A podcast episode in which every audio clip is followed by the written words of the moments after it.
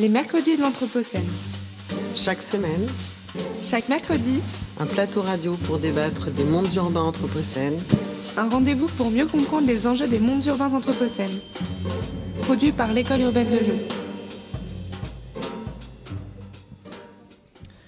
Bonsoir, euh, bonsoir tout le monde, euh, bienvenue au, au Hall du Faubourg.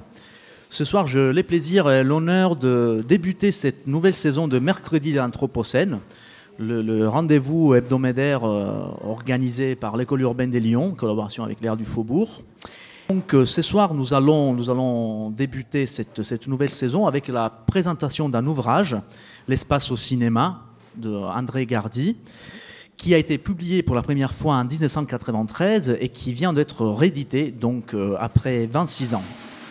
Donc il s'agit d'un ouvrage euh, que personnellement je répute assez important dans le cadre de- d'une rencontre scientifique entre les savoirs sur l'espace et les savoirs sur les cinémas, et notamment, euh, même si ça peut paraître paradoxal, dans les contextes deux études sur l'Anthropocène qui euh, commence de plus en plus à accorder une véritable importance aux questions liées à l'esthétique et aux imaginaires, notamment de l'espace. Donc ce soir, j'ai le plaisir d'avoir avec moi l'auteur de cet ouvrage, M. André Gardy, qui, est, euh, qui a anciennement été professeur d'études cinématographiques ici à Lyon, À Lyon écrivain 2, oui. et professeur de lettres aussi qui discutera avec Bertrand Pleven, professeur agrégé de géographie à l'UFM et à l'Université de Paris-Sorbonne, et qui euh, a contribué à, à éditer, à rééditer cet ouvrage avec une nouvelle préface. Moi, c'est Alfonso Pinto, géographe et chercheur à l'école urbaine des Lyons. Donc, je vais tout de suite commencer par euh, donner la parole à Messier Gardy. Avec, euh, je- j'aimerais bien partir avec lui justement de l'introduction de, de- de son ouvrage. Une introduction qui s'ouvre avec euh, une, une citation de, de Gérard Genette, critique littéraire qui nous a récemment quittés, qui soulignait une sorte de, de confusion, de brouillage entre l'espace et les temps chez, euh, chez Marcel Proust. Et donc à partir de ces constats que vous faites, vous partez avec, euh, avec euh, une question qui me paraît essentielle pour débuter ces discussions. Comment se fait-il que les analyses des récits, littéraires aussi bien que filmiques, aient tenu en si faible estime l'espace quand elles s'ouvrent si largement aux actions, aux personnages ou au temps L'espace serait-il un mauvais objet d'étude narratologique? Donc à partir de cela, j'aimerais bien vous demander euh, pourquoi et comment, au sein de votre parcours, disons au- début des années 90, vous avez rencontré l'espace? Alors, l'espace du point de vue universitaire, c'est à ce moment-là que je l'ai rencontré. Mais comme disait quelqu'un, je ne sais plus qui, comme n'importe qui aurait pu le dire d'ailleurs, euh, l'espace, je l'ai rencontré bien avant. Et euh, ce travail-là, cette réflexion est partie euh, d'une expérience personnelle, d'un vécu personnel qui n'a rien d'original. Je pense que chacun d'entre nous l'a vécu. C'est ce que j'appelle l'effet caméléon m'est arrivé très, très tôt et dans des circonstances qui se répétaient, d'avoir l'impression, en changeant de lieu, euh, de devenir autre. En particulier, ça s'était produit très souvent parce que euh, j'ai donc vécu euh, à Lyon, bien sûr, j'avais été à Abidjan avant, j'ai fait un certain nombre de lieux différents, mais qui étaient liés au travail professionnel, et j'avais un autre lieu de repli qui se trouve dans le désert français, du moins ainsi qu'on l'appelait, il s'agit de la Lozère, et lorsque j'arrivais en Lozère, j'étais dans un autre milieu au point que j'avais l'impression de devenir une autre personne. C'est cela que j'appelle l'effet caméléon, comme si je me transformais en fonction de l'espace. Et c'est cela qui euh, m'a interrogé. Bon, je travaillais aussi sur le cinéma, donc du coup, ça a débordé. Je me suis rendu compte que dans le domaine des approches théoriques, des approches même esthétiques un peu moins, mais des approches théoriques, euh, l'espace était le parent pauvre des études. Il y avait très très peu de choses à, l'époque. Euh, il y en avait quelques-uns, bien entendu. Euh, notamment, il y avait un joli travail de Romer, le cinéaste, sur l'espace dans le Faust. qui était un beau travail. Il y avait le travail un peu théorique qu'avait fait, qu'avait donné Noël Birch dans les cahiers du cinéma à l'époque. Bon, je ne vais pas énumérer le, fond, mais il était relativement rare. Et euh, donc, et ça me semblait être une sorte d'aberration, à la différence du temps qui, lui, dans les approches narratologiques, était une sorte de pièce maîtresse des approches narratologiques. On parlait de Jeannette. Jeannette avait très bien, euh, avait déjà abordé très clairement la question du temps en parlant de l'ordre de la durée de la fréquence, par exemple. Euh, il avait déjà mis en place tout un appareil théorique pour approcher cette question. Et il me semble qu'il n'y avait pas grand-chose sur l'espace. Donc je suis parti de là. Et la question a été extrêmement n'a pas été facile tout de suite, parce que dès qu'on se pose une question, je vais travailler sur l'espace au cinéma, se pose une question toute bête. Qu'est-ce que c'est que l'espace? Question ontologique qui va apparaître immédiatement. Et je ne suis pas philosophe, je n'allais pas le traiter en philosophe, donc il fallait trouver l'angle d'attaque qui soit susceptible de donner la dynamique de recherche et de pensée. Et là-dessus, j'ai pu commencer de mettre ça en place lorsque j'ai posé une sorte d'hypothèse, ou plutôt un postulat. Je me suis dit, parce qu'en parlant de l'espace, je pensais en même temps les lieux.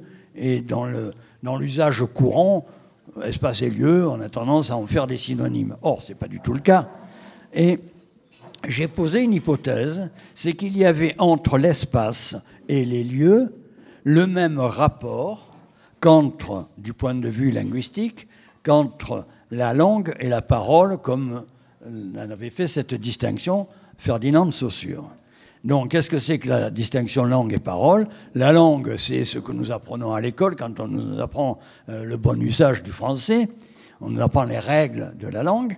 Et la parole, c'est l'actualisation que nous en faisons chaque fois que nous prenons la parole ou que nous écrivons. Et je me suis, j'ai posé cette analogie entre l'espace et les lieux. L'espace serait donc la langue de la parole, que seraient les lieux. Et à partir de là, les choses ont pu devenir productives. J'ai pu penser un certain nombre de choses. Voilà pour la première bah, étape. Euh, effectivement, ce qui, euh, ce qui ressort euh, immédiatement de l'introduction, c'est qu'on a l'impression, c'est juste une impression, après je, pourrais bien évidemment vous les demander, que vous vous retournez immédiatement vers la géographie. Parce que déjà, dans l'introduction, vous posez justement cette distinction entre espace et lieu, que laquelle chez les géographes constitue un terrain majeur d'interrogation. Et donc, si on se tourne par exemple vers la géographie, on découvre que la géographie, un peu avant, a commencé déjà à s'intéresser euh, au cinéma. En fait, moi, je vois cette rencontre aujourd'hui, cette rencontre ici au Hall du Faubourg, un peu comme une sorte de, euh, matérialisation d'un croisement épistémologique entre cinéma et géographie. Donc, je vais, euh, je vais dans ces cas, me, tourner vers, vers la géographie, vers Bertrand Pleven.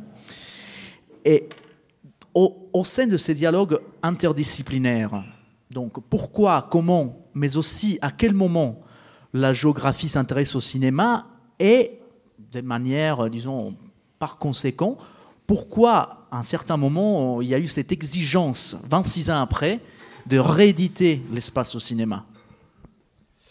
Oui, bonsoir à tous. Euh, très bonne question. Pourquoi une réédition? On peut, on peut donner quelques éléments de contexte qui euh, donnent une vraie actualité à cet ouvrage euh, et qui, qui, pourquoi une, réédition était nécessaire. Déjà, il y a une raison pratique, c'était l'épuisement de, l'ancienne édition et la difficulté d'avoir accès au texte, pourtant, pourtant abondamment cité dans différents champs de recherche et de réflexion. Mais je vois trois raisons plus fondamentales à la nécessité de cette réédition. Elles tiennent d'abord, et c'est une hypothèse que je vous propose, aux productions cinématographiques contemporaines elles-mêmes, lesquelles reposent sur des univers filmiques spatialement de plus en plus denses, de plus en plus complexes, plus réalistes, du moins en apparence. Pensons au prolongement de l'imaginaire cinématographique. Pensons par exemple aux séries télévisées, qui donnent plus de temps à l'élaboration narrative, visuelle et sonore des territoires. Pensons aux jeux vidéo, qui offrent des espaces presque sans limite aux joueurs. Je pense notamment à la série des GTA, pour ne citer qu'un exemple célèbre. Les deux, ces, deux, ces champs prolongent les imaginaires et les imaginations cinématographiques. Et sont deux preuves pour moi éclatantes d'un tournant spatial euh, des productions contemporaines. Le cinéma n'est pas en reste. Les blockbusters proposent, depuis les années 90, des géographies fictionnelles plus épaisses, plus immersives. Pensons par exemple au Seigneur des Anneaux, pensons à Avatar. Et elles témoignent d'un glissement des préoccupations spatiales des films très grand public, un approfondissement de certains univers filmiques. On ne peut pas généraliser, hein, mais je vois là une tendance. Mais c'est le cas aussi du cinéma d'auteur. Prenons deux exemples récents. 14 août, sortie du dernier Tarantino, Once Upon a Time in Hollywood. Voilà, alors, Once Upon a Time in Hollywood, dans la filmographie de Quentin Tarantino, c'est un véritable tournant spatial. C'est-à-dire que Tarantino est avant tout un auteur du temps, hein, un monteur finalement d'images euh, euh, qui, laisse peu d'espace à l'espace. Once Upon a Time in Hollywood, c'est la première fois que Tarantino fait véritablement avec l'espace. Pensez à Pulp Fiction. Pulp Fiction qui se déroulait déjà à Los Angeles. Eh bien, le Los Angeles de Pulp Fiction, c'est une ville sans paysage. C'est un espace fait que de lieux, d'une certaine manière, mais qui ne donne pas lieu à une forme de cartographie. Once Upon a Time Hollywood, on voit les personnages arpenter la ville, certes chargés de fantômes, certes chargés de temps, mais on est vraiment face à un auteur qui fait maintenant avec l'espace. Pensons aussi au dernier James Gray, euh, Ad Astra, Odyssée de l'espace, euh, qui, tranche avec la filmographie de cet auteur. Hein, et qui, euh, dresse une, géographie spatiale absolument passionnante d'un point de vue géographique et d'un point de vue géopolitique. D'ailleurs, les critiques dans les journaux, dans les quotidiens ne s'y trompent pas. Hein. Ils proposent des lectures maintenant spatiales des films, ce, qui ce qui, montre encore une fois l'actualité. Exemple moins récent, mais peut-être plus remarquable, Woody Allen. Woody Allen, lui aussi, hein, longtemps cloisonné à New York, a d'une certaine manière trouvé une nouvelle inspiration par une sorte de tour du monde des métropoles. Barcelone, Londres, Paris. Mon propos, c'est qu'il y a un premier contexte, c'est les films mêmes. Et c'est aussi pour ça qu'on est là ce soir. Hein. L'espace au cinéma euh, d'André Gardy offre aux spectateurs les outils décisifs pour quiconque veut porter une attention à cette dimension des univers filmiques. Je serai plus rapide sur les deux autres éléments de contexte, Alfonso. Deuxième élément de contexte, le champ des études filmiques en lui-même. Hein. Euh, elles ont connu un certain renouvellement. Je pense aux travaux en esthétique d'Antoine Godin ou de Benjamin Thomas, Hein. Antoine Gaudin, par exemple, il propose un nouveau concept, celui de l'image espace, en réponse à l'image-temps de Deleuze. Il met au cœur de sa réflexion l'expérience sensorielle du spectateur face aux propriétés sonores et visuelles du filmique. Là, on est dans la continuité d'un espace qu'on va évoquer juste après, l'espace du spectateur qui est développé euh, dans votre ouvrage. Je pense aussi aux travaux de Raoul Grisolia sur les milieux ambiants, qui permettent d'envisager l'image cinématographique comme un double geste. Celui du producteur, qui bouge la caméra, qui est caméra stylo, disons, et celui du spectateur, qui regarde et qui porte une, attention euh, à, ces, espaces. Je pense aussi euh, aux, auteurs anglo-saxons.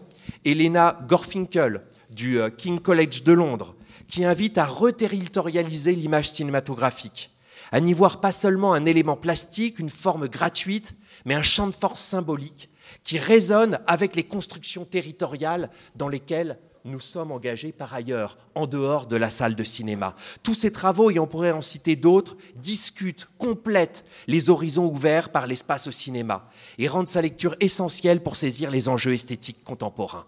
Troisième élément de contexte, au, niveau des sciences sociales, au niveau des sciences sociales, qui s'intéressent de plus en plus aux récits, aux fictions, aux imaginaires, aux imaginations. Si l'histoire s'est très tôt intéressée au cinéma de fiction, pensons à l'ouvrage de Marc Ferraud, 1977, Histoire et cinéma. L'attention des historiens à l'espace est somme toute assez récente. On peut en trouver quelques traces sous la plume d'Antoine Debec, qui a notamment réfléchi à la manière dont Hollywood mettait en scène Paris. Du côté de la sociologie, on peut noter la réédition en 2015 de l'ouvrage de 1977 de Pierre Sorlin, sociologue du cinéma, qui propose un chapitre très riche sur l'espace. On peut penser au développement de Fabio De La Rocca dans une approche plus anthropologique, dans la ville, dans tous ses états en 2013. Mais en ce qui concerne la géographie, puisque nous, nous sommes géographes, euh, je parle d'Alfonso et moi, d'aucuns ont parlé d'un rendez-vous manqué entre le cinéma de fiction et la géographie. Pourtant, une première touche s'effectue dans les années 80 par Yves Lacoste et Michel Fouché, qui s'intéressent au paysage, notamment de western, sous un angle géopolitique et critique. La rubrique, une rubrique cinéma est même prévue en collaboration avec Jean-Louis Comolli dans la revue euh, de Lacoste, Hérodote. Une première critique est même publiée. Et puis Et puis, ah. elle, est, elle est abandonnée dans les autres numéros. La géographie française ne délaisse pas à ce moment-là totalement le cinéma, mais elle se tourne vers le cinéma documentaire. C'est pas inintéressant d'ailleurs hein, dans le rapport au réalisme qui se joue là. Mais euh, j'avance en, disant. Excuse-moi. Vas-y. Et pourquoi, à ton avis, donc, euh, tu as, bien fait de citer euh, Michel Fouché et Yves Lacoste qui, vraiment, à la fin des années 70, ouvrent vraiment l'intérêt de la géographie vers le cinéma, notamment Fouché avec, avec son, son, excellent travail sur les paysages westerns. Et au bout d'un moment, malgré ses ses bonnes intentions, plus rien pendant des années. Euh, j'aurais peut-être. Alors, je ne sais pas si c'est une hypothèse et une réponse euh, à cette question, euh, mais je pense que c'est parce que c'est un aspect de l'espace tout à fait singulier qui va les préoccuper, c'est le paysage.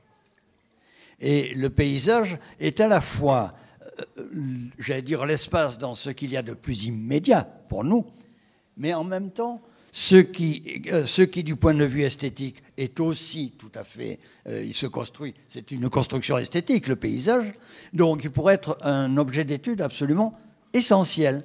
Et curieusement, il disparaît. J'avais, j'ai participé, je crois que c'était dans les années 80, 10, début des années 90, un colloque à Tours sur le paysage, et notamment, donc il y avait Yves Lacoste, c'était sous le parrainage d'Yves Lacoste, donc là, il était encore interrogé, et puis ensuite, il a effectivement disparu. Donc, euh, est-ce que c'est pas le fait de s'être centré sur le paysage? C'est la question que je me pose. Bah, l'article d'Yves Lacoste, euh, qui justement voulait ouvrir euh, la rubrique du moins l'intérêt que Hérodote voulait apporter au cinéma, c'est un article euh, un peu singulier. Tous ceux qui l'ont lu ont, toujours eu, euh, au bout d'un moment, l'impression qu'ils avaient une mauvaise version, parce que euh, son argumentation s'arrête d'un coup, sans conclusion, sans rien. Et donc, je pense que c'est une anecdote qu'on peut raconter. À chaque fois, on disait, mais est-ce que j'ai la bonne version? Peut-être que j'ai oublié la fin. Ben non, c'était justement une, une coupure brutale et symbolique. Effectivement, Lacoste ne parlera presque plus de cinéma, du moins pas d'un pas d'Hérodote. Moi, je, euh, ce que j'ai pu ressentir, ce que j'ai pu hypothiser euh, dans, euh, au sein de ces réflexions, c'est peut-être une sorte de peur atavique que la géographie avait vis-à-vis de la fiction, pas vraiment du cinéma, mais de la mmh. fiction. Moi, je, je pense que peut-être Bertrand sur ça oui, euh, alors euh, c'est ce que je disais tout à l'heure sur la question du réalisme. Il y a quelque chose de très intéressant dans la géographie française, dans son rapport au cinéma et sur le réalisme. D'une certaine manière, et on aura le temps d'y revenir d'un point de vue théorique, à mon avis, la géographie française est marquée par Bazin et euh, son approche réaliste de l'espace au cinéma. Et je pense que, voilà, comme, comme le géographe n'est pas sur son... Excuse-moi, Bazin, pour André Bazin, pour le résumer en une phrase, c'est l'idée du cinéma comme une fenêtre ouverte sur le monde. Tout à fait. Tout est faux au cinéma sauf l'espace. Euh, donc pour des géographes qui sont sur le terrain, euh, qui sont sur un terrain mouvant, celui du cinéma, sur lequel ils sont pas à, l'aise, ils vont se référer à Bazin dans Qu'est-ce que le cinéma et ils vont s'appuyer là-dessus. Je pense que là on a une accroche, une, une, réflexion pour expliquer euh, cette, cette, peur que tu évoquais, Alfonso. Il y a aussi le contexte lacostien d'Hérodote, hein, sans, rentrer dans les détails. Euh, c'est un contexte, euh, c'est un contexte idéologique aussi extrêmement intéressant. C'est-à-dire que euh, Hérodote s'est donné pour objectif de déconstruire le paysage de western comme une construction nationale, comme une construction capitaliste. En gros, c'était je critique le paysage de western, je montre à quel point il est faux, à quel point il est construit pour déconstruire l'impérialisme américain. Et Lacoste attendait du cinéma français en, l'occurrence et notamment d'un réalisateur, Jean-Louis Comolli, de proposer un autre paysage, de proposer une sorte de géographie alternative aux fictions américaines. Et dans le fameux article auquel tu fais référence, il dit, voilà, je suis allé voir le dernier film de Comolli et je n'ai pas trouvé cette version alternative. C'est-à-dire qu'il a retrouvé les mêmes, les mêmes, les, les, mêmes, presque les mêmes défauts, si vous voulez, que, euh, que, que dans le cinéma américain. Il n'a pas trouvé l'approche critique l'approche euh, euh, l'approche l'approche critique qu'il qu'il attendait et du coup il se dit bah finalement ça vaut pas le coup sinon on passera notre temps à à critiquer, à déconstruire, alors que nous, on attendait du cinéma qu'il construise quelque chose. Donc je pense qu'il y a deux choses. Il y a la question du rapport à la réalité, la question du réalisme. Puis je pense que dans le contexte d'Hérodote, dans le contexte de la géopolitique française, il y a aussi une question d'ordre idéologique et de, là où on place le cinéma dans le curseur des, affrontements idéologiques de l'époque. Oui, et justement, je crois que là, il y a une chose qui, qui aurait pu être prise en compte et qui ne semble pas l'avoir été, c'est juste sur le premier point que tu as évoqué très, très clairement, à savoir euh, que Bazin, j'allais dire l'idéologie basinienne, c'est-à-dire de la transparence, l'écran étant transparent, on est dans le réel. C'était ça qu'il fallait commencer par mettre en question. Et euh, il se trouve que lorsque j'ai commencé de réfléchir sur l'espace, j'avais derrière moi un petit parcours déjà qui me mettait en situation de doute à l'égard de cette transparence, ne serait-ce que parce qu'il y avait eu euh, certaines formes de nouveau cinéma, pas simplement la nouvelle vague, parce que là il y aurait beaucoup à dire, mm. mais euh, les, euh, les, approches théoriques aussi et idéologiques, ne serait-ce que de cinétique, celles qui avaient été évoquées dans le courant des années 68 et fin des années 60, début des années 70, où l'on avait critiqué cette question de la transparence. Et c'est aussi ce qui m'a permis à ce moment d'essayer de, penser l'espace au cinéma d'une autre manière. Euh, il, est, il, y a là tout un, j'allais dire, c'est à la fois ce qui fait sa force, l'espace au cinéma, et en même temps euh, son, le, la force de son piège, parce que c'est un piège. On a le sentiment, naïvement, mais quand on va au cinéma, tout spectateur est naïf, sinon c'est pas la peine qu'il aille au cinéma. Il faut d'abord y aller avec une certaine naïveté, quitte à être euh, repris autrement.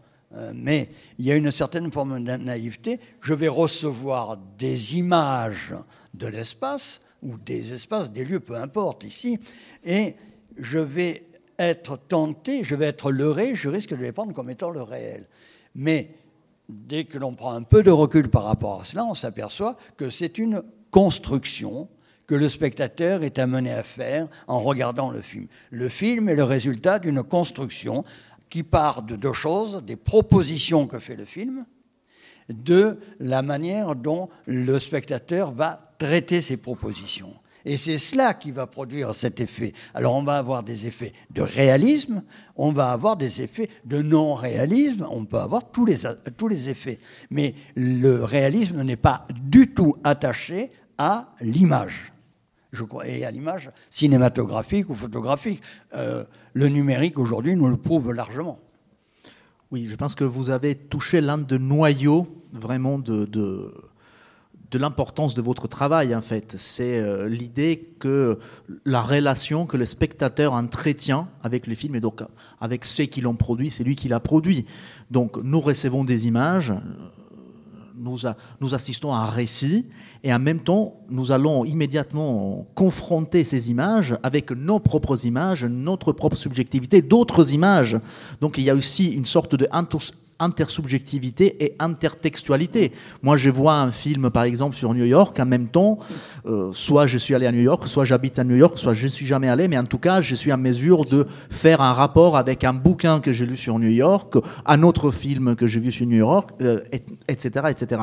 Et donc, moi, à ces sujets, comme... Euh, comme, notre, comme les buts de ce soir est non seulement celui de discuter de ce, de ce thème passionnant, mais c'est aussi celui d'inviter à, lire l'espace au cinéma, j'aimerais bien euh, questionner euh, André Gardy un peu sur, sur euh, la type, le type de recherche que vous avez effectué. Vous avez identifié dans, dans votre travail quatre types d'espace qui, est qui constituent aussi la structure même de l'ouvrage. L'espace cinématographique, l'espace diégétique, l'espace narratif et enfin l'espace du, du spectateur ou spectatoriel. Donc, si vous, dé- euh, si vous devriez inviter à, à lire, euh, à lire cet ouvrage, comment euh, vous, vous serez en mesure de décrire un peu ces quatre formes d'espace Alors, Comment bon, vous, êtes, je- vous êtes arrivé là, en fait Je, je dois dire qu'il y a un petit point qui me gêne encore aujourd'hui, 25 ans après, c'est que ça reste quatre points et que j'ai pas trouvé, euh, disons, un lieu euh, à partir duquel j'arriverai à, à articuler tout cela. Voilà, ça je le dis en toute honnêteté, c'est une vraie question que je me suis posée à la fin de mon travail. Il y avait quelque chose qui, qui manquait. Bon, 25 ans après, ça existe toujours. Il est vrai que j'ai arrêté de réfléchir à la question. Mais, alors, pour en revenir à ces quatre niveaux, il me semblait que ce sont quatre approches euh, nécessaires parce que elles partici- on les retrouve toutes dans le travail que fait le spectateur. Quand je dis travail, c'est le travail de compréhension. Je vais au cinéma, je comprends ce qui se passe, du moins je l'espère. Euh, même je comprends que je ne comprends pas. C'est une façon de comprendre. Je ressens un certain nombre de choses. Je, mon imaginaire travaille. C'est cela que j'ai essayé de. Donc c'était l'approche, disons à la fois euh, sémio- sémiotique et narratologique. C'était aussi le- les buts de, cette approche. Et j'ai essayé de voir comment on pouvait à la fois comprendre et ressentir, essayer d'expliquer cela. Donc, quatre espaces. L'espace cinématographique, c'est l'espace du dispositif cinématographique. Je vais dans une salle de cinéma et il se passe un certain nombre de choses. C'est ce qui fait la différence entre regarder un film à la télé, comme on dit, ou regarder un film dans une salle. Ce n'est pas du tout la même chose. Alors, ce que j'avais dit à l'époque euh, a quand même pris un sacré coup de vieux, euh, parce que moi j'étais parti de l'écran plat. Euh, j'avais, il y a eu un certain nombre de technologies euh, toutes radicalement nouvelles. Et là, ce que j'avais appelé, bah, j'étais content de ma construction, j'avais appelé ça la boule spéculaire. J'en étais content. Elle a pris un sacré coup de vieux, la boule. là, hein. Euh, bon, mais disons que pour le cinéma narratif classique, elle est encore valable. C'est-à-dire que, je, bon, pour résumer, l'espace cinématographique, j'étais parti de ce qui se passe réellement. La, la salle est, par son organisation, par sa disposition, par son confort, par toutes ses caractéristiques, je ne vais pas les détailler ici, a pour fonction de mettre le spectateur dans les meilleures conditions de réception du cinéma. Euh, Christian Metz, en son temps, l'avait très largement développé. Euh, et J'avais là apporté rien de bien neuf. Je m'étais fortement inspiré de Christian Metz. Donc, le, le spectateur est en situation de, réception- de réception maximale et en situation euh, d'immobilité maximale. Voilà, donc c'était le, paradoxe. Donc voilà, donc je rappelle qu'aller au cinéma pour voir un film, c'est d'abord entrer dans un espace propre, qui est la salle de cinéma. Deuxième élément, euh, l'espace diégétique. L'espace diégétique, je voulais désigner par là, alors mon diégèse fut un temps où il faisait scandale, je ne sais pas aujourd'hui s'il est rentré dans les, dans les mœurs ou, ou si au contraire il est, il est dans les scories. On est encore 50-50, on commence à comprendre, mais je pense que ça, c'est un mot que, Bon, en que gros- parfois fait peur, En même aux géographes. hein. Qu'est-ce que me raconte l'histoire, si vous voulez, je rentre dans, dans- dans l'histoire. Bon, euh, c'est justement l'espace représenté, c'est-à-dire la question qu'on évoquait tout à l'heure, celle de cet effet de réalisme et d'entrer directement dans la réalité qui se donnerait sur l'écran directement. Alors, ça, c'est ce que j'ai essayé de montrer, comment ça, c'est totalement erroné ce que je crois être le réel est une construction. Alors, euh, peut-être qu'il faudrait prendre un exemple euh, très simple. Prendre un exemple très simple. Pour un film dont je parle très très souvent, là, qui est Le salaire de la peur, euh, parce qu'il me semble, c'était euh, ce qu'on appelle un, un excellent objet pédagogique, pour moi, en tous les cas. Euh, dans Le salaire de la peur, pour ceux qui l'auraient vu, qui s'en souviendraient, je crois qu'il est assez connu, à un moment donné, on voit les, les- le, convoi qui, est chargé de transporter la glycérine s'engage euh, sur euh, une route euh, escarpée en montagne, il y aura un certain nombre d'épreuves, et le spectateur, à ce moment-là, se dit que l'on est quelque part en Amérique latine. Or, le film a été tourné dans les extérieurs dans la garrigue de la région nimoise, dans les gorges du Gardon. De la même manière, dans le village qui est censé être quelque part en Amérique latine, ça a été tourné pour une bonne partie au Sainte-Marie de la Mer. Comment cela est-il possible? C'est-à-dire que, le, autrement dit, l'espace de référence, la Camargue, l'espace de référence, le Gardon et la Garrigue, euh, n'est pas du tout pris. Ce n'est pas l'espace de référence que je perçois, c'est autre chose.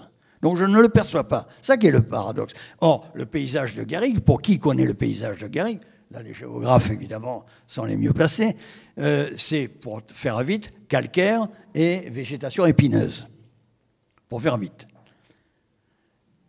Sauf que quand on regarde le film, et si on regarde attentivement, on s'aperçoit qu'il y a de temps en temps un cactus, il y a de temps en temps un, candélabre, euh, et il y a deux ou trois éléments comme cela euh, qui ne sont pas dans le paysage de Garrigue.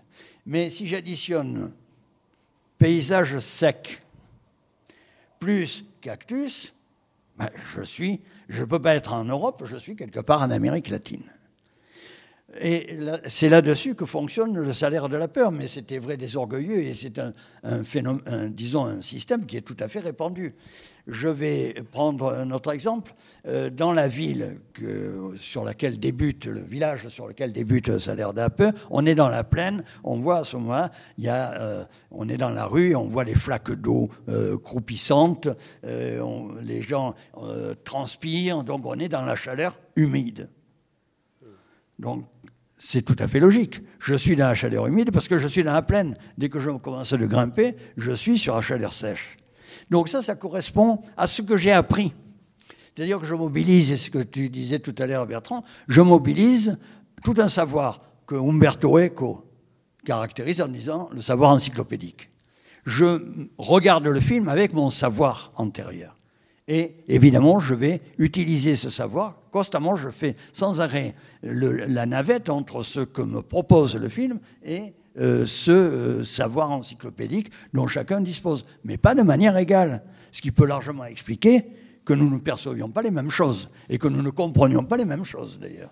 Oui, même si, moi, je, comme c'est un point que j'ai énormément, sur lequel j'ai énormément réfléchi, justement, c'est la question des savoirs encyclopédiques, et moi je mets en relation avec les concepts dits imaginaires de l'espace.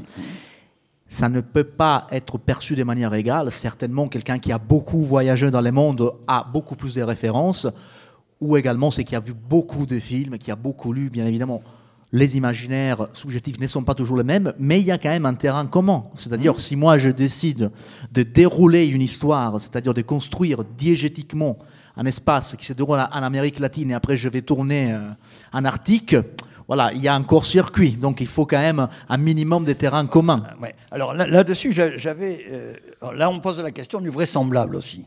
Pas simplement la question du réalisme, mais la question du vraisemblable. Et il me semble qu'il y a une règle pour le vraisemblable.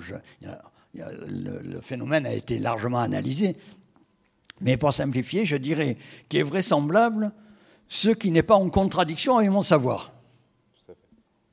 Tant que ce n'est pas en contradiction, c'est acceptable. Voilà. Je, crois que c'est ça. Alors c'est pour ça que euh, si j'ai des images de l'Antarctique ou l'Arctique, euh, de l'Antarctique, des images donc euh, d'hiver, de, régions polaires, avec, pour me le faire passer pour des images venant d'Amérique centrale, j'aurais du mal.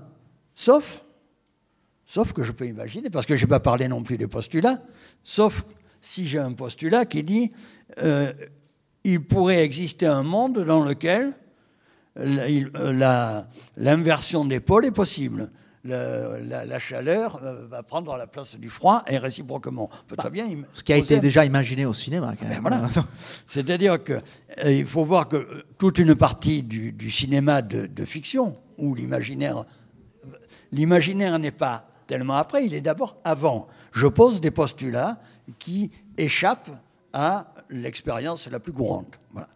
Donc voilà pour ce que j'appelle l'espace diégétique. Ensuite, l'espace. Il me reste combien de temps? Non, non, non. Euh, je pense qu'on peut. Euh, alors après, l'espace narratif. J'essaye de, dans l'espace narratif, de voir comment l'espace va fonctionner dans, la, dans le fonctionnement précisément du récit.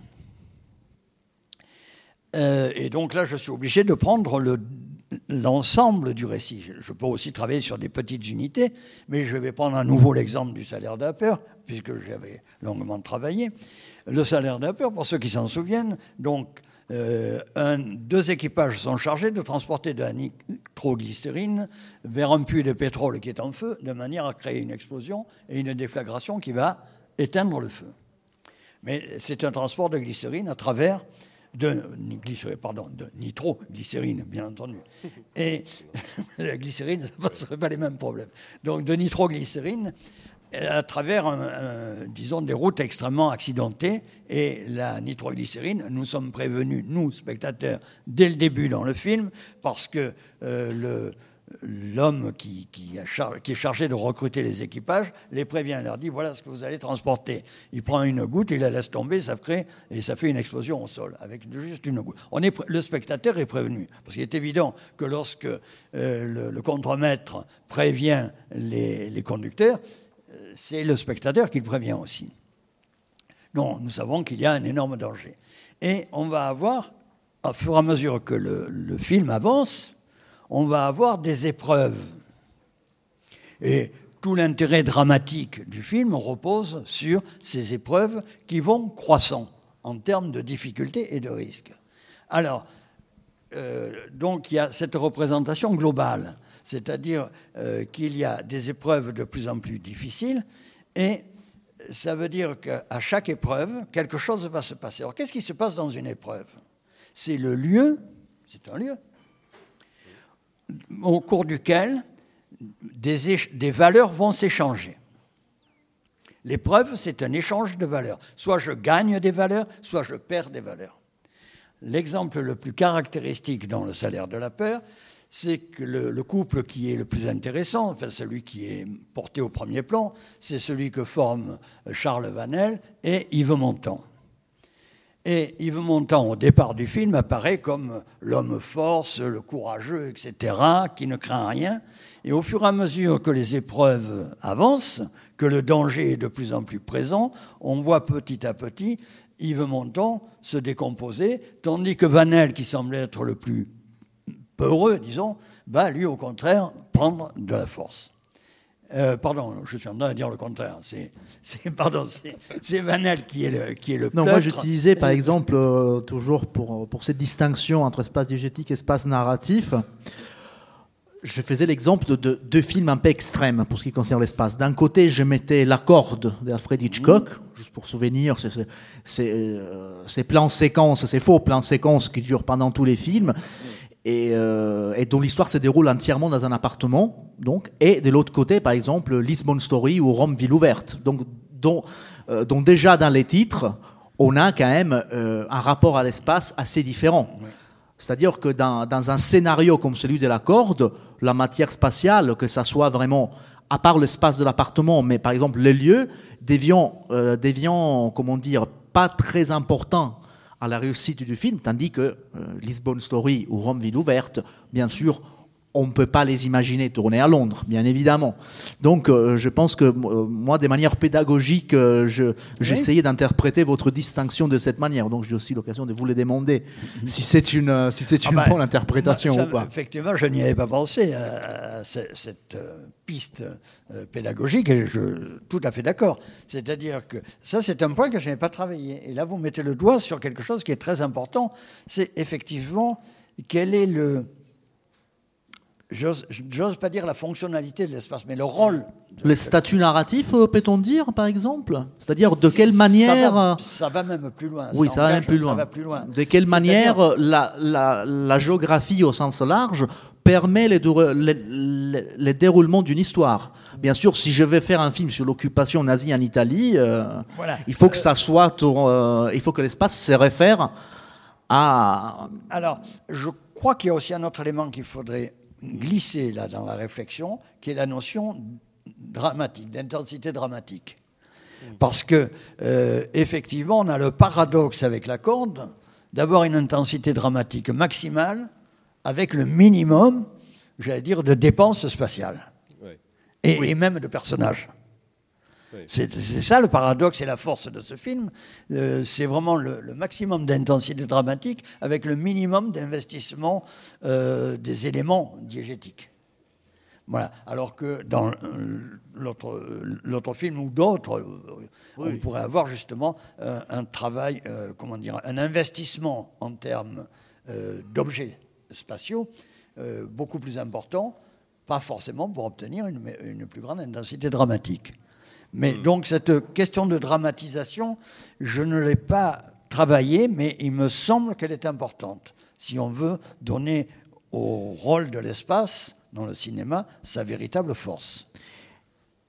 Et nous allons finir bien sûr sur les derniers points qui euh, dernier l'espace du spectateur, l'espace du spectateur, spectatoriel, qui est plus difficile à cerner parce qu'il est un petit peu euh, la somme des autres, mais seulement un petit peu. C'est-à-dire, je pars de cette idée qu'il y a un espace propre au spectateur dans lequel il est seul à, à évoluer. Mais cet espace, cet espace du spectateur a été produit par le travail de réception et d'interprétation du film. Mais le film peut l'aider. je vais prendre un exemple très simple. Alors cette fois-ci, on va changer on va prendre le facteur sonne toujours deux fois. Alors la version de T. Hein, vous savez qu'il y a plusieurs versions. La version de T. Euh, on voit apparaître euh, le personnage féminin, personnage principal, Cora, euh, au terme d'un travail de travelling et de cadrage tout à fait singulier, où l'on va découvrir Cora en sorte de vamp, aguicheuse, allumeuse, et qui va laisser euh, tomber le bâton de rouge à lèvres qu'elle avait dans la main en, invitant notre personnage masculin à venir le ramasser pour le lui donner. Donc, qui est un geste évidemment de, euh, de conquête, de tentative de soumission. Et donc, on voit euh, le, rouleau le bâton de rouge à lèvres qui roule et qui vient en gros plan on s'arrête là, lui refuse d'aller le chercher, enfin, etc. Et ça, on est au tout début du film. C'est la première image qui est donnée de Cora. À la fin du film, Cora meurt. Elle avait dans la main son bâton de rouge à lèvres, la main s'ouvre, le bâton, le bâton de rouge à lèvres roule et vient encore en gros plan. On est à la fin du film. Le spectateur, qu'est-ce qu'il fait? Il ne peut pas s'empêcher de faire le rapprochement entre le début et la fin. Voilà où se trouve l'espace du spectateur. Il est le seul à pouvoir, j'allais dire, naviguer dans cet espace. Voilà, c'est cela que je veux, essayer de caractériser de cette manière-là. Alors après, c'est au fond, qu'est-ce que c'est que le, le spectateur sait? C'est le savoir du spectateur qui est mis en jeu à travers l'espace spectatoriel. Alors ça suppose des opérations relativement complexes parce qu'elles demandent un travail sur euh, les éléments filmiques. Euh, qu'est-ce qu'on donne à voir au spectateur, qu'est-ce qu'on lui cache, qu'est-ce qu'on lui dit par ailleurs, etc. Le film va régler très largement le savoir du spectateur. Mais justement, il va produire un espace du spectateur qui est c'est l'espace de son savoir. Et il est le seul à, le posséder. Et c'est ce qui le caractérise. Voilà, je ne sais pas si j'ai répondu parce que c'est assez, assez complexe nous avons encore euh, du temps pour euh, se retourner encore vers, euh, vers la géographie. Et en essayant de toucher un peu un point sensible qui néanmoins me paraît assez crucial. Donc aujourd'hui, la géographie s'intéresse beaucoup plus au cinéma par rapport à, des débuts un peu, un peu difficiles, toujours avec un peu de soubresaut. Mais il se peut qu'en ces moments, du moins pour, euh, pour ce qui concerne la, majorité des études publiées en ce sens, il y a la tendance à privilégier des approches qui sont uniquement ou euh, quasi totalement axées sur la réception, sur l'appropriation du public, euh, et qui ont la tendance à faire du film un pur objet sociologique, peut-on dire. Et cette même tendance oublie tout ce qui concerne les approches sémio-narratives et interprétatif. Or, selon vous, Bertrand Plaven, quels sont les enjeux euh, de cette, euh, de cette posture, mais aussi euh, les possibles conséquences sur la compréhension du, du phénomène? Oui, la, la, question, vous l'avez déjà abordée avant, hein, c'est de savoir où on situe le sens de l'œuvre. Est-ce que le spectateur est le grand cartographe finalement de l'espace du film ou est-ce que euh, le grand cartographe c'est le réalisateur, le scénariste, etc. Où on situe le sens du film?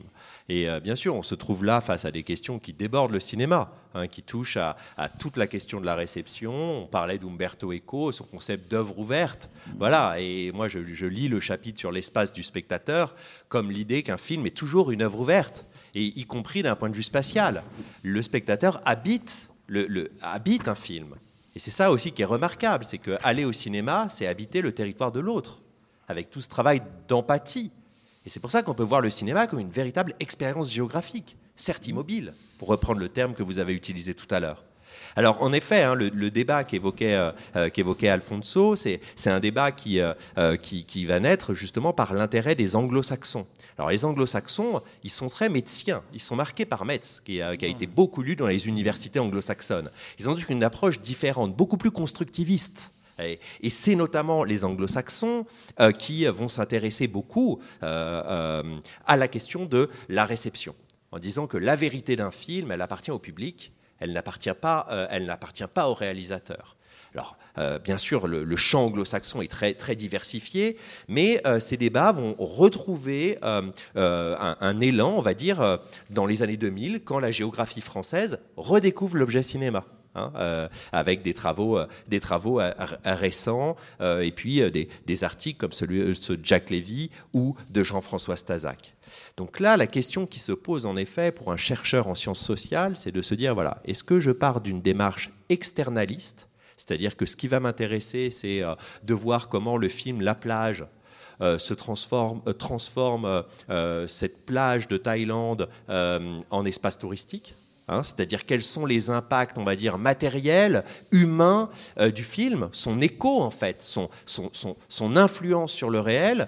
Ou un que... peu, excuse-moi, un, peu comme le fait que la, les vergers de Montmartre est né après les films Fabuleux Destin d'Amélie Poulain Euh, oui, oui, euh, on peut, on pourrait, euh, oui, voir comme, comme, comme. Alors, Montmartre était un espace touristique avant Amélie Poulain.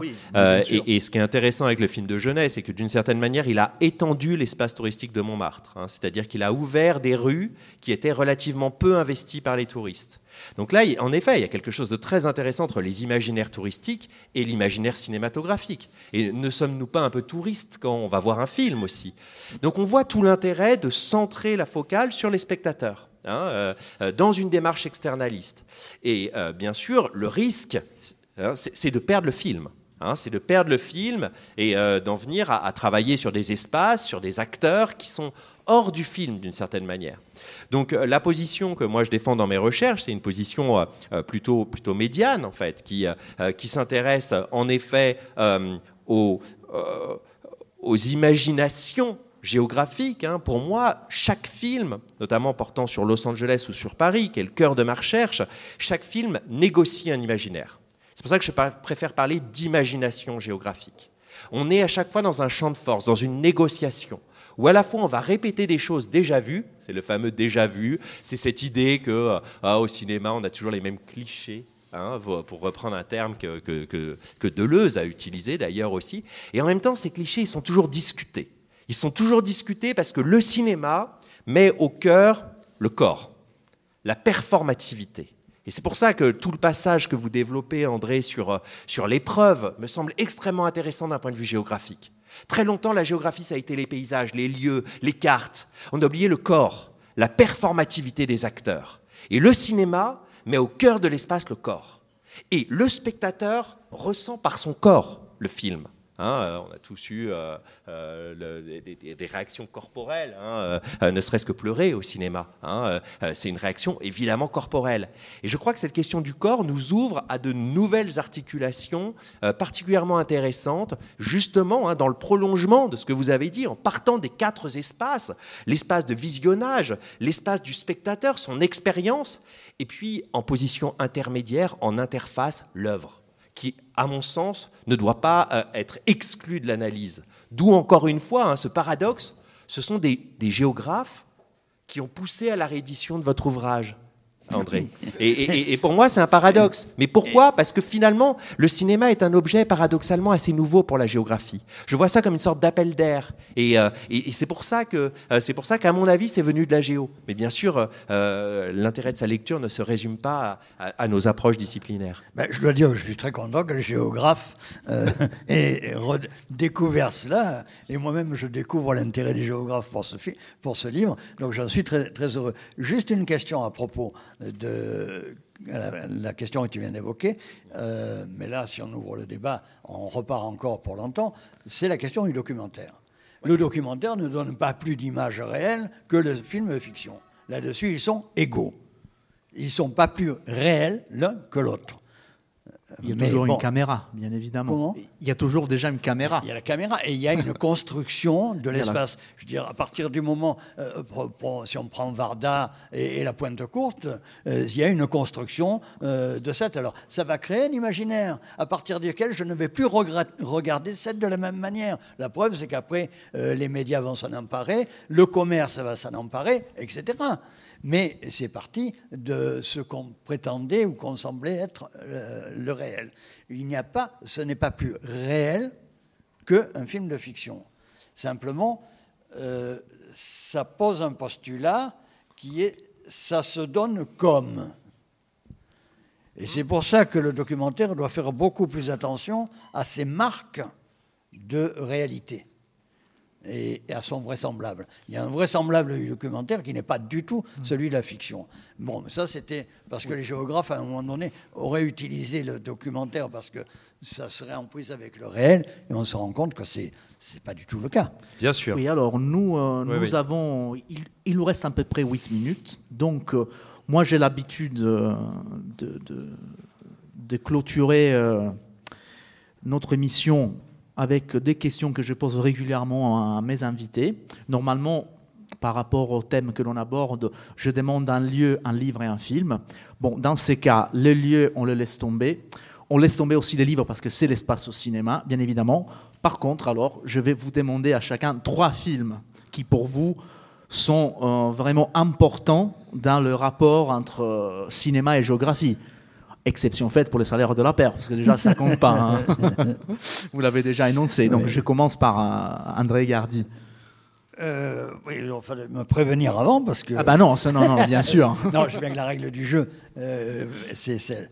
Euh, non, c'est parce qu'à partir du moment où il s'agit de donner un film dans son rapport à l'espace et donc à, l'approche que j'évoquais, c'est pas la même chose que de demander un le film qu'on a préféré. Ou non, c'est pas ça. C'est pas les films qu'on a préférés, mais c'est un film que vous, euh, vous souhaiterez montrer, exception faite pour Salaire de la Peur.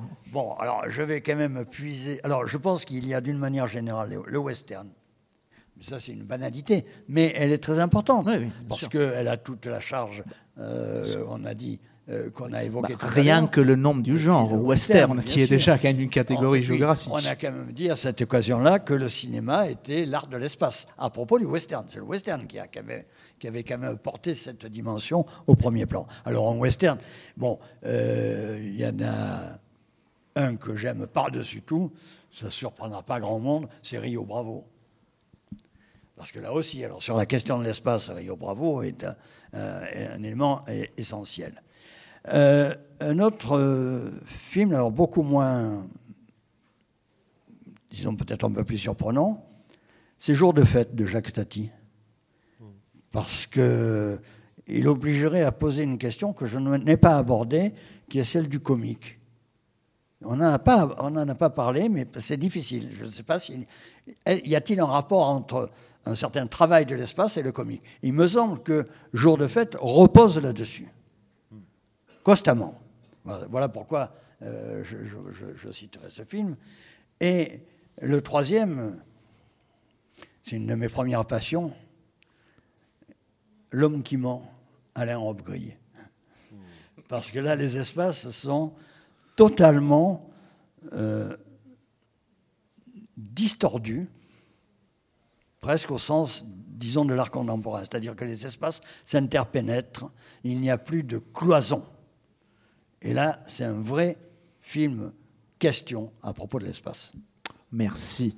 Et bon, Bertrand Pleven, euh, trois Ouais, j'ai eu- minutes. J'ai eu le temps de réfléchir, moi. Euh, je croyais que c'était un avantage, et en fait, non. Euh, parce que du coup, je sais plus quoi choisir. Euh, euh, moi, je pense que Dogville, Dogville euh, est, est un film du point de vue de l'espace qui m'a qui m'a énormément marqué. Je- je- vous voyez cette espèce de scène noire, cette, ce, ce- avec Nicole Kidman, ce, ce, ce- ce film sans paysage, littéralement, avec juste ces, ces, ces Oui, où traces toute la de scène craie. est dessinée par Ouais. terre, en fait. Il n'y a, aucun paysage. aucun paysage et en même temps, en même temps, quand j'essaye de, repenser à l'histoire, euh, ce film a une dimension, une profondeur spatiale complètement hallucinante, notamment en termes de, euh, euh, de, sentiments d'enfermement, etc. Je me suis dit, ah, finalement, il n'y a pas besoin de montrer l'espace pour le convoquer. Donc ça, ce film a été un choc pour moi en termes d'expérience, de réflexion sur, sur, l'espace, hein, d'une part. Ensuite, on parlait de, de- genre cinématographique. le road movie, moi, m'intéresse beaucoup aussi sur l'espace. Ça semble évident parce qu'on se dit le road movie, sa matière première, c'est l'espace. Je sais pas, un film comme Easy Rider euh, est un film qui est, qui est- qui est très intéressant en termes de réseau, en termes de, euh, de, de réflexion sur la frontière, sur la limite, sur euh, l'expérience existentielle à l'espace et à l'immensité américaine. Voilà. Euh, et, puis, euh, et puis un documentaire qui s'appelle Grizzly Man. Euh, qui, est un, qui est un- qui est un documentaire complètement hallucinant sur la, sur la, sur la frontière entre, euh, entre l'ours euh, et l'animal, euh, puisque c'est un documentaire qui, C'est qui Herzog, je crois. Ouais, oui. et d'E- d'Herzog, exactement, qui, qui, raconte l'histoire de, de quelqu'un qui a décidé, qui a essayé de, de vivre avec les ours. Et, euh, et il a filmé sa vie avec les ours. Donc il y a un travail sur la frontière entre l'homme et l'animal, euh, d'un point de vue spatial, qui est extrêmement intéressant euh, dans la wilderness américaine, ou plutôt canadienne. C'est un film qui est extrêmement intéressant. Mais plutôt qu'une liste qu'on pourrait continuer, moi, je, je- vraiment, je suis hyper sensible à, ce qui a été évoqué tout à l'heure. C'est-à-dire qu'à mon avis, il y a de l'espace dans évidemment tous les films. Et ce qui est passionnant, c'est de se poser la question de la fonctionnalité de cet espace, hein, euh, du rôle, du, jeu et de ses effets aussi sur la manière dont on vit ensemble. C'est-à-dire que le cinéma offre un régime de visibilité à l'espace. Il va former l'espace, mais il va avoir un régime de visibilité et d'un point de vue politique, le cinéma a encore une importance absolument capitale. Donc euh, voilà, il n'y a, pas de- film sans espace. C'est ça que je veux dire. Et je ne veux pas être dans une position de dire, voilà, ces films-là sont intéressants. Non, ils sont tous intéressants. Les dessins animés sont intéressants aussi dans leur, rapport de, distorsion à l'espace. Tout est bon d'une certaine manière. Il faut juste être nombreux à réfléchir dessus parce que ça fait beaucoup de, films à voir et beaucoup de films à, penser euh, collectivement. Bon, bah, notre émission touche presque à sa fin. Donc, moi, je, je prends l'occasion de remercier nos invités André Gardy, euh, ancien professeur d'u- d'université en études filmiques, écrivain, qui est auteur du, euh, du livre que, que nous avons présenté aujourd'hui, L'espace au cinéma, en librairie chez Klingsik. De l'autre côté, Bertrand Pleven, géographe, euh, professeur agrégé à la Sorbonne et spécialiste de cinéma et géographie. Moi, c'est Alfonso Pinto, géographe de l'école urbaine des Lyon. Je tiens à remercier vivement notre public, celui en salle, Ouais. celui devant, devant l'ordinateur, qui est, qui est en train de nous écouter, c'est lui que j'espère nous écoutera par la suite. Donc moi, je vous donne rendez-vous à la semaine prochaine, toujours au Hall du Faubourg, toujours à 18h30 avec euh, une émission à propos de matériaux bioformés. Et merci à vous tous. Merci Alfonso, merci beaucoup. Merci à tout le monde.